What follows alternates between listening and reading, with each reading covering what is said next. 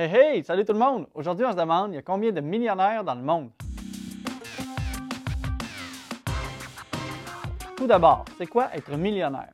Selon Larousse, ça se dit d'une personne qui a un capital ou un revenu d'au moins un million d'une unité monétaire donnée.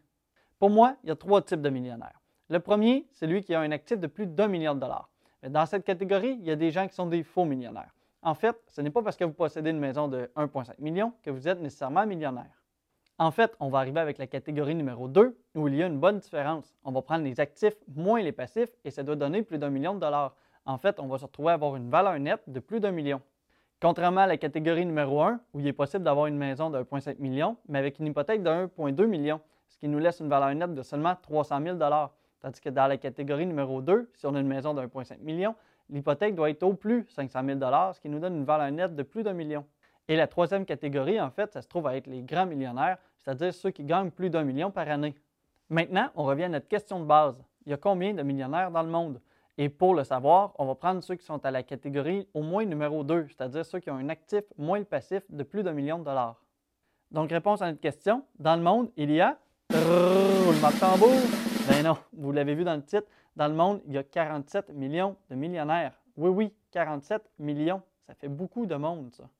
Voyons voir, il y en a combien par pays. Et pour être capable de comparer tout le monde, on parle ici d'une fortune qui est de 1 million de dollars ou plus à un équivalent de dollars US. Le Canada se retrouve au 9e rang avec 1,28 million de millionnaires. Le premier, c'est les États-Unis avec 17,3 millions. Ensuite, il y a plusieurs pays comme la Chine avec 3,5 et le Japon avec 2,8. Ensuite, il y a la France, l'Allemagne et le Royaume-Uni qui est situé entre 2,1 et 2,4 millions.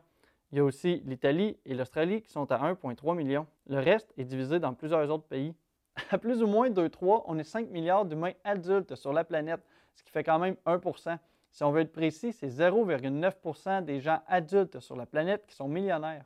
Si je vous fais un petit portrait aussi des autres classes, en fait, il y a 56% de la population adulte mondiale dont la valeur n'est même pas estimée à l'équivalent de 10 000 US.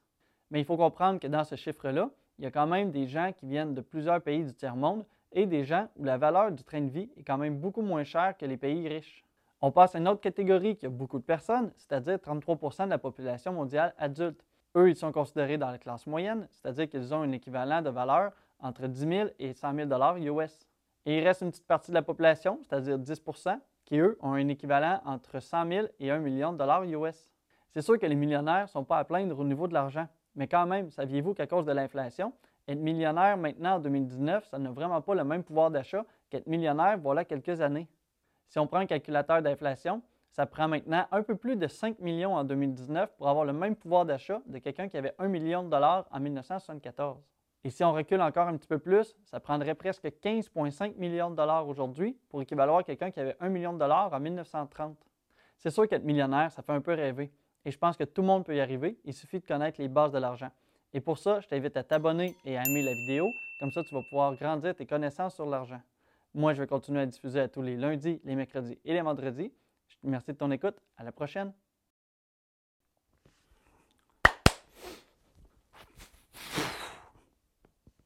Mais il faut comprendre. Pour moi, il y a trois types de millionnaires. Millionnaires. Millionnaires. Millionnaires.